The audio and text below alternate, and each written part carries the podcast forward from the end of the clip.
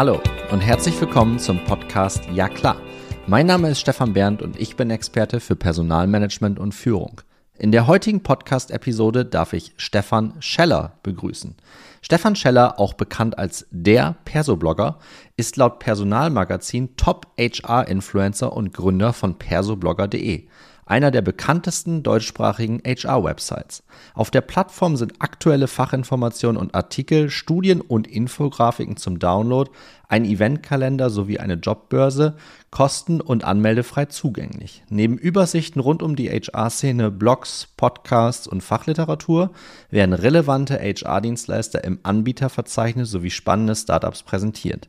Sein Podcast Klartext HR ergänzt die vielfältigen Inhalte um ein 15-minütiges Audioformat rund um New Work, Leadership, Digital HR und Lernen. In seinem Hauptberuf ist Stefan Scheller verantwortlich für die Arbeitgeberkommunikation der DATEV EG in Nürnberg und berät intern zu Employer Branding, Personalmarketing, Recruiting, New Work und Digital HR.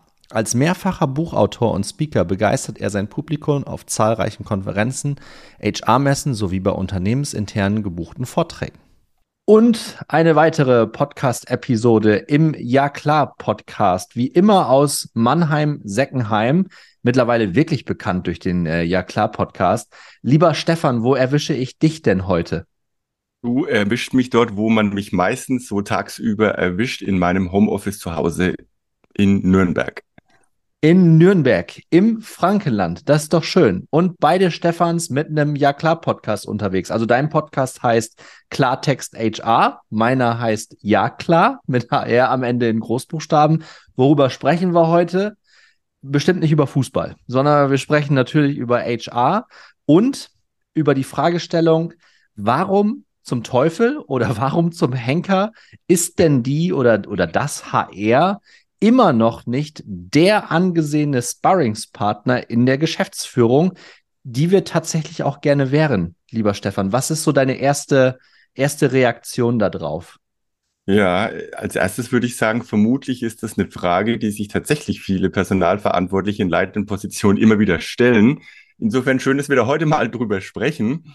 Ich, wenn ich jetzt schon direkt so eine erste Antwort geben müsste, dann würde ich vermutlich direkt sagen, wir müssen uns mal überlegen, wie so eine HR-Funktion im Unternehmen entsteht.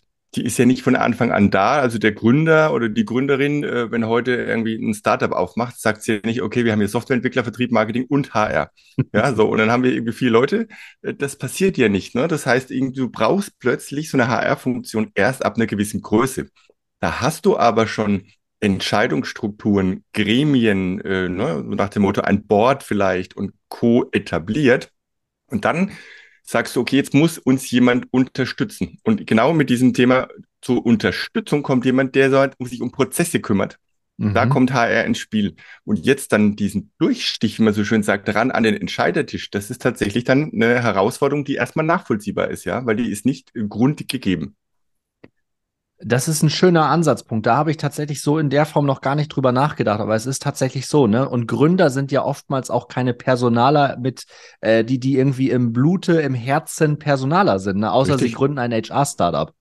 Ja, definitiv. Und selbst da, glaube ich, sind sie keine geborenen Führungskräfte, sondern unternehmerisch Denkende. Und weswegen wir diese Leute ja auch schätzen. Das hatte ich in einer meiner aller, allerersten ähm, Podcast-Episoden mit dem Oliver Geier. Genau, es war mein allererstes Interview im Ja klar Podcast letztes Jahr im März. Also wir nehmen jetzt diese Podcast-Folge äh, mit dem Stefan im Februar 2023 auf, also um eine kurze zeitliche Einordnung zu geben. Und auch da war es so, dass wir auf sich tatsächlich mit einer Geschäftsführung, die sich halt um die Geschäfte kümmert. Das ist ja. quasi der, der Kern des Businesses. Dafür lieben und schätzen wir ja unsere C-Level-Member auch. Und dann gibt es aber jetzt ein Phänomen, das an dessen rechter Seite oftmals irgendwie die Vertriebsfunktion steht, ne? Oder vielleicht Marketing oder in vielen Organisationen auch die Finanzfunktion, weil klar, am Anfang musst du irgendwie auch deine Gelder zusammenhalten. Jetzt kommt aber das Thema rein, dass die rechte Hand mehr oder weniger jemand ist, der sich um das größte Asset kümmert, nämlich um die Menschen.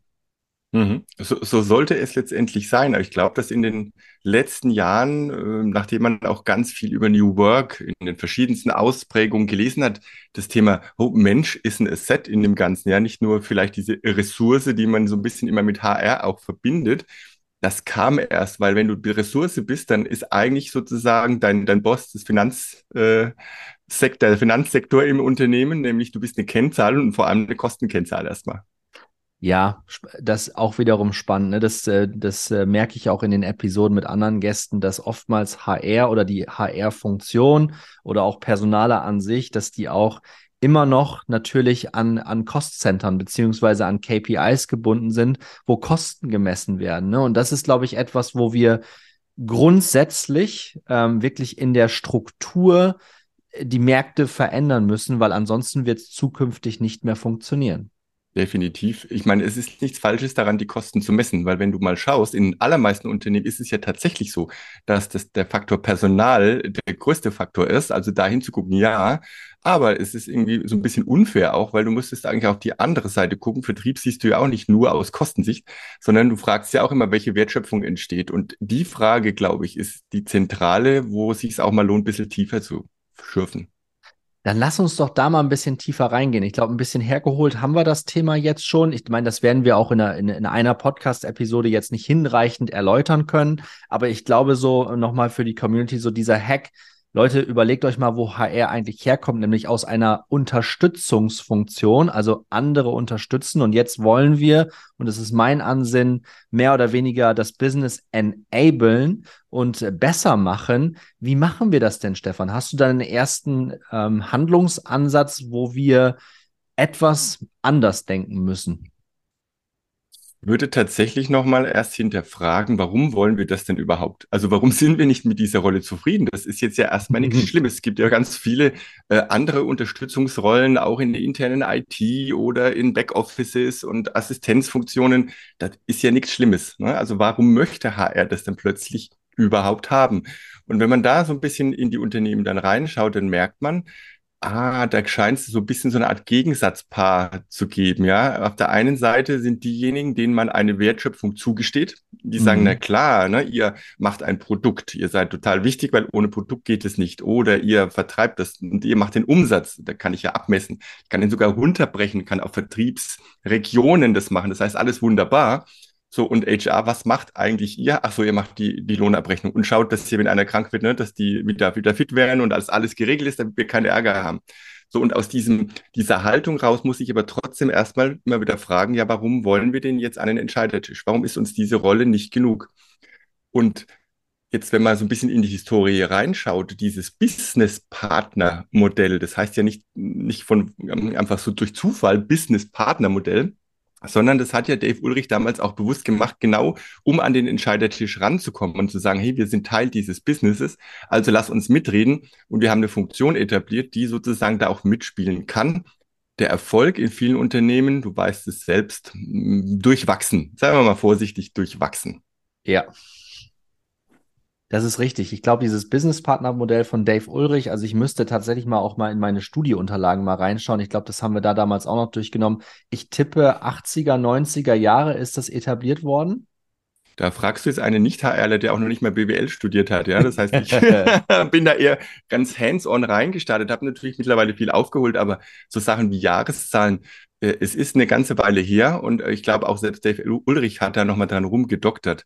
Der Grundgedanke ist aber ja immer noch der gleiche, nach dem Motto, oh, wir haben es gemerkt mit so einer Funktion, die dann vielleicht auf Mitarbeitenden-Ebene irgendwie als Businesspartner da ist, das macht es noch nicht aus. Ja, da muss anscheinend ein bisschen mehr noch kommen von uns. Und Partner ist ja jetzt eigentlich auch vom Wording her nicht so was Schlimmes, ne? Also wenn wir jetzt mal das ganze Thema unterstützen und du sagst es, eigentlich ist das ja gar nichts Schlimmes und warum wollen wir denn an den Entscheidertisch? Mhm. Ist das so eine erste Idee, die mir da gerade kommt, ist das vielleicht, weil wir einfach in den jetzt letzten Jahrzehnten auch was unsere, ich sag mal, unseren Einfluss, ich möchte bewusst das Wort Macht nicht nutzen, weil das ist mhm. natürlich negativ konnotiert, aber nennen wir es mal unser Einfluss als Personaler in den letzten Jahrzehnten tatsächlich sehr unterrepräsentiert war und wir quasi jetzt sozusagen das aufholen wollen? Ja, ähm, aber ich glaube, das hat gar nicht mal so viel mit dem Ego an sich zu tun, ne? nach dem Motto, wir als Organisation und jetzt äh, wollen wir da irgendwelche auch was kompensieren, sondern ich schätze sogar tatsächlich, dass das Business immer mehr merkt, dass HR vielleicht nicht in dieser klassischen Dienstleisterrolle, aber von den Aufgaben, die man HR heute zuwirft, muss man fast schon sagen, dass man da sagt, oh, das ist erfolgskritisch für unser Business. Ja, wir reden ja über Themen wie Gesundhaltung. Ich sage mal, wenn, während der Corona-Pandemie, wer jetzt da nicht gemerkt hat, äh, was HR da leistet, auch im Bereich Mitarbeitenden Gesundhaltung, dann sind wir ganz schnell auch dabei, oh, wir merken, schlechte Führung hat einen riesen Impact aufs, aufs Business. Ach, Führung, Moment, äh, da sind wir doch irgendwie so, so ein HR-Thema. Haben wir immer so ein bisschen abgetan, als ob das so was Weiches wäre. Ja, ist aber ganz zentral, weil wir immer auch vom Thema unternehmerisches Denken, das ist ja, das wird ja immer ganz schnell gesagt, müssen wir unternehmerisch denken. Aber wo kommt denn dieses Denken her? Das muss ja auch von den Führungskräften vorgelebt werden. Und wenn die das nicht tun, oder vielleicht auch nicht im Sinne der Mitarbeitenden äh, sozusagen das gesamte Organisationssystem positiv äh, motivierend voranbringen, dann haben wir auch ein HR-Thema. Und jetzt spätestens, sage ich mal, wenn wir über das Stichwort Fachkräftemangel und vor zehn Jahren oder 15 haben wir ja schon über War for Talents gesprochen. Also ist ja eigentlich kein neues Thema. Aber es drängt jetzt plötzlich immer mehr und das Business merkt, ja, das ist ja eigentlich wunderbar, dass Vertrieb so wichtig ist und dass Softwareentwicklung wichtig ist und alle anderen. Aber wenn wir keine Menschen neu ins Unternehmen kriegen, die Menschen, die da sind, aufgrund schlechter Führung, war auch immer weggehen, krank werden oder eben sich nicht weiterbilden können, haben wir ein Problem. Und dann immer ist die Lösung, man guckt zu HR. Mhm. Aber das ist das, was du aufzählst, Stefan. Das ist doch eigentlich irre und absurd zugleich, weil das, also, dass Leute, dass wir gesunde Mitarbeiter haben wollen, das, das war doch auch schon vor 30, 40 oder 50 Jahren so, oder etwa nicht? Ja, es war so, aber vermutlich, und jetzt gehen wir mal ganz weit zurück, so ein bisschen, wo, wo man überhaupt diese Funktion oder so ein bisschen diesen Taylorismus, ne? Da ging es mhm. ja eher darum, halte die Leute gesund, weil das ist dein Humankapital. Die Produktionsmenge kannst du halt nur halten, wenn du die Menge äh, an gesunden Mitarbeitenden hochhältst. Ja, also so richtig ganz brutal mechanistisch auch gedacht. Und das hat erstmal nichts mit einer heutigen modernen HR-Denke zu tun. Ja, vielleicht sind manche da noch drin verhaftet. Heute geht's ja um viel mehr, dass man sagt, hey, wir wollen auch innovieren zum Beispiel. Ja, also ich, wir reden über Unternehmenskultur, wir reden über vielleicht manchmal ein bisschen seicht oder übertrieben aufgesetzte Sinnstiftung und Purpose. Mhm. Aber da kommt ja heute ein bisschen mehr rein, als dass ein Mensch, der ein ganz komplexer Organismus ja auch ist und der sehr viel Individualität hat, dass man sagt, okay, die müssen alle möglichst gleichförmig sein, die müssen alle gesund sein, die müssen einfach ihre Arbeit machen. Da sind, da sind wir zum Glück schon aus meiner Sicht deutlich drüber weg. Heißt das auch, Stefan, im Kern, dass wir eigentlich Unternehmen oder unternehmerisch komplett neu denken müssen, gar nicht nur HR? Ja, ganz sicher. Ähm, und es wird auch nicht funktionieren, wenn wir nur selber als HR so ein bisschen äh, in dieser Battle-Rolle ankommen und dann sagen, jetzt habe ich, jetzt habe ich eine neue Idee, wo, warum ich wichtig bin. Ja, jetzt komme ich hin und dann plötzlich wieder am Tag, jetzt fällt mir noch was ein und dann das kann es ja auch nicht sein. Und ich denke, dass jetzt gerade der Zeitpunkt eigentlich nicht besser sein könnte, mit dem Top-Management im Unternehmen mal wirklich über das Business zu reden. Vielleicht nicht, nicht unter diesen Stichworten, wir haben HR-Themen zu lösen. Dann sagt ihr, mhm. ja, da mach doch mal, ist doch dein Ding. Mhm. Sondern sagen, was sind denn unsere Business-Herausforderungen? Wenn du dann fragst, dann kommen eben so Sachen, ah, Fachkräftegewinnung, Qualifizierung, wir werden ein bisschen überrannt von all diesen fortschreitenden Digitalisierungs-KI-Themen, der Markt wird schlimmer. So, und dann sagst du, okay, wir hätten da was anzubieten, ja? Oh, seid ihr willkommener Partner.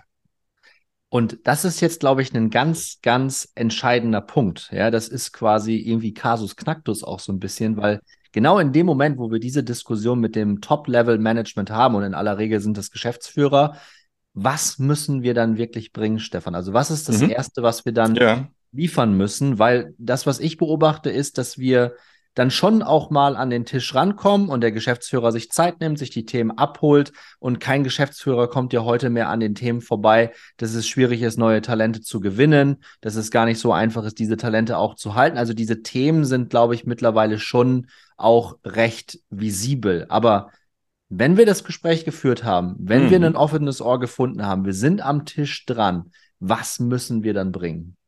Ich würde vorher ansetzen, nicht erst, wenn wir quasi Gehör haben, sondern ich muss natürlich vorher schon anfangen, mir erstmal überhaupt Menschen ins HR zu holen, die auch diese unternehmerische Brille aufsetzen können. Mhm. Ja, also nutzt ja nicht sozusagen Personalleiterin äh, zu sein und sagen, so, jetzt machen wir mit unserer operativ ausgerichteten Truppe mal ein bisschen bei der Strategie mit.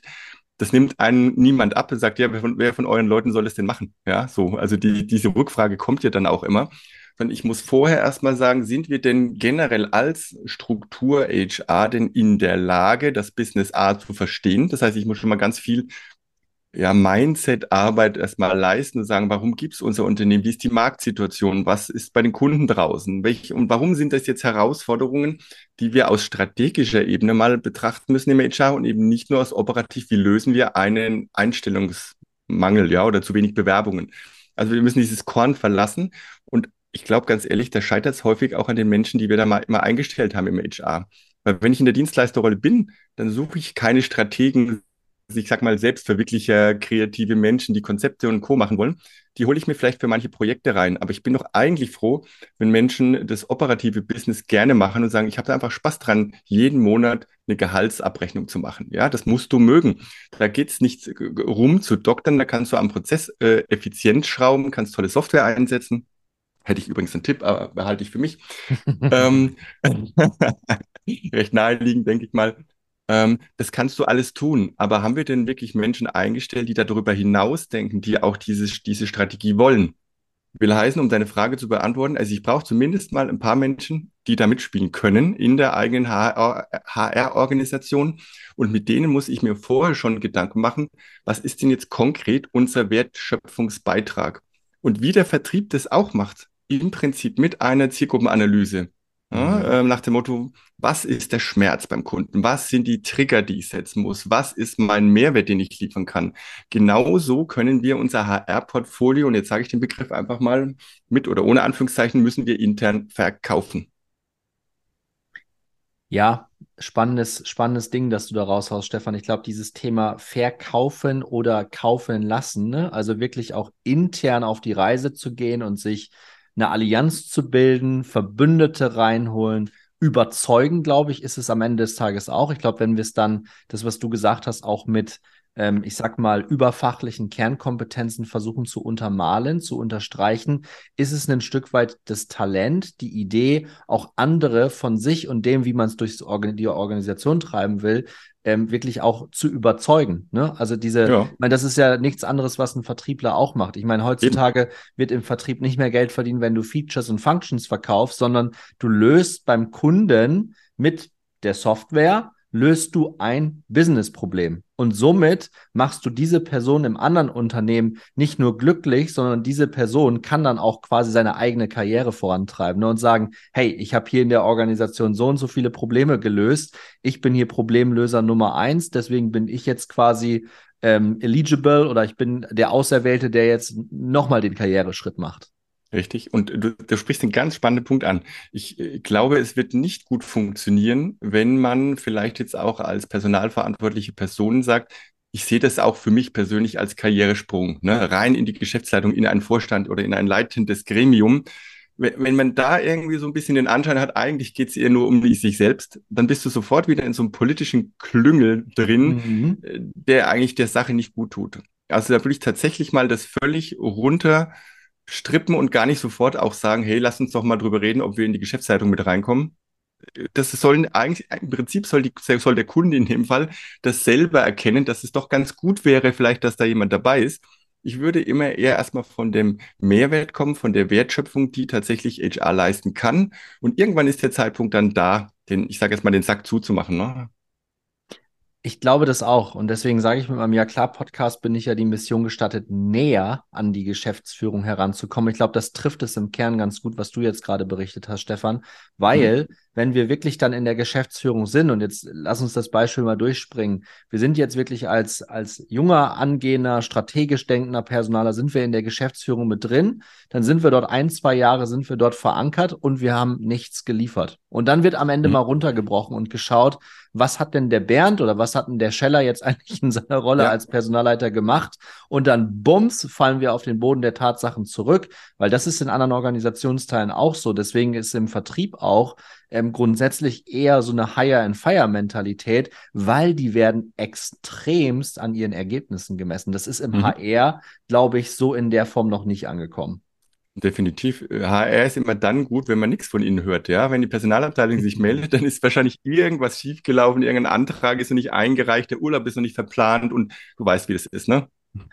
Ja, das, ja, tatsächlich, das weiß man auch als sehr operativer Personaler, ne? Und man ist auch dann in der, ich habe in kleineren Organisationen gearbeitet, dort habe ich es eigentlich immer relativ frühzeitig geschafft, auch mir eben nicht diesen Blickwinkel zu gönnen, ah, das ist unser Personal, der macht nur das, das und das. Ich habe versucht, von Beginn an wirklich einen anderen Blickwinkel auf, äh, drauf zu bringen. Und deswegen mhm. werde ich oftmals auch irgendwie als bunter Vogel oder der, macht der wirklich HR oder macht der irgendwie andere Dinge? Ich glaube, von solchen Menschen braucht es ein paar mehr, weil genau diese operativen Personaler, die melden sich halt immer nur dann, wenn irgendetwas ist. Und dann wirst mhm. du halt mhm. auch so gesehen. Und jetzt, jetzt genau da hätte ich sogar einen Praxistipp schon gleich für die Unternehmen wenn man jetzt sagt, okay, dann suchen wir quasi auf dem Markt äh, strategisch äh, aktive PersonalerInnen. So, dann würde ich sagen, no, mach das nicht, sondern überleg doch einfach mal, warum holst du nicht aus deinem Businessmenschen, die ins Personal kommen? Ja, also warum holst du dir nicht Marketing, Vertrieb, Product Management, je nachdem, in welcher, welcher Liga oder welcher Branche du unterwegs bist, dann hol dir doch Leute aus dem Business, mach ein tolles Jobprofil, vielleicht auch mit ein paar äh, internen Karriereaussichten, wo man sagt, du kannst hier richtig was mit auf die Beine stellen ähm, und lass das Business auch ranwachsen an HR und nicht zu versuchen, wieder aus sich selbst heraus mit den klassischen und typischen HR-Denken und den Menschen, die das studiert haben, die, äh, sage ich mal, auch vielleicht ein bisschen verkopft sind, genau in die HR-Richtung. Lass uns doch gleich aus der Business-Ecke kommen. Das ist ein schöner Punkt. Und ähm, man könnte jetzt tatsächlich meinen, dass ich mich da jetzt irgendwie persönlich ähm, angesprochen fühle, weil ich habe das Ding ja auch vom, von der Pike auf studiert. Ne? Also ich habe eine mhm. Bankausbildung gemacht, habe dann überlegt, nee, das will ich die nächsten 30 Jahre nicht machen. Das, Verzeihung, das könnte man denn mal studieren und bin dann als einer der wenigen nicht auf den BWL-Pfad aufgesprungen, sondern habe gedacht, ich studiere das Thema Personalwesen direkt von der Pike. Ne? Und das kannst du in Ludwigshafen mhm. am Rhein studieren. Ich meine, das ist hier unweit jetzt von meinem Lebensmittelpunkt Mannheim-Seckenheim entfernt.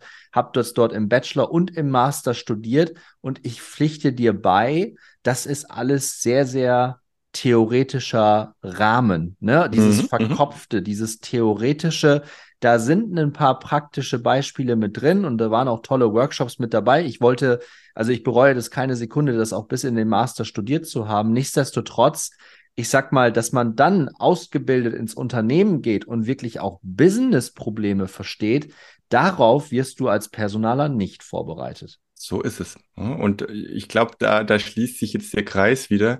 Und deswegen glaube ich, ist die, dieser, dieser Tipp so wertvoll, eben nicht wieder in typischen, wir suchen dann halt jemanden, der für strategisches HR irgendwo das machen kann. Nein, sucht euch jemand, der gutes Business machen kann.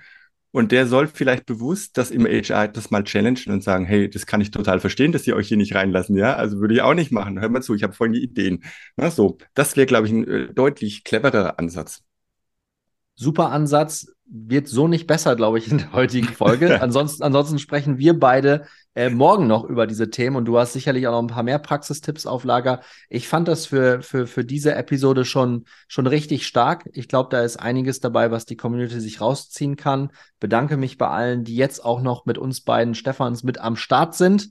Ähm, und ich hoffe, wie immer, dass es für euch klar war und freue mich natürlich auch und bin mir sicher, Stefan, du auch über jede Rezension, über jeden Klick und Download, den wir hier bekommen. Ähm, und dann wünsche ich euch an der Stelle allen noch und insbesondere dir, Stefan, schöne Grüße äh, rüber ins Frankenland. Ähm, ein schönes Wochenende. Macht's gut. Bis demnächst. Genau. Das wünsche ich euch auch. Habt eine tolle Zeit. Bis dahin, danke euch. Tschüssi.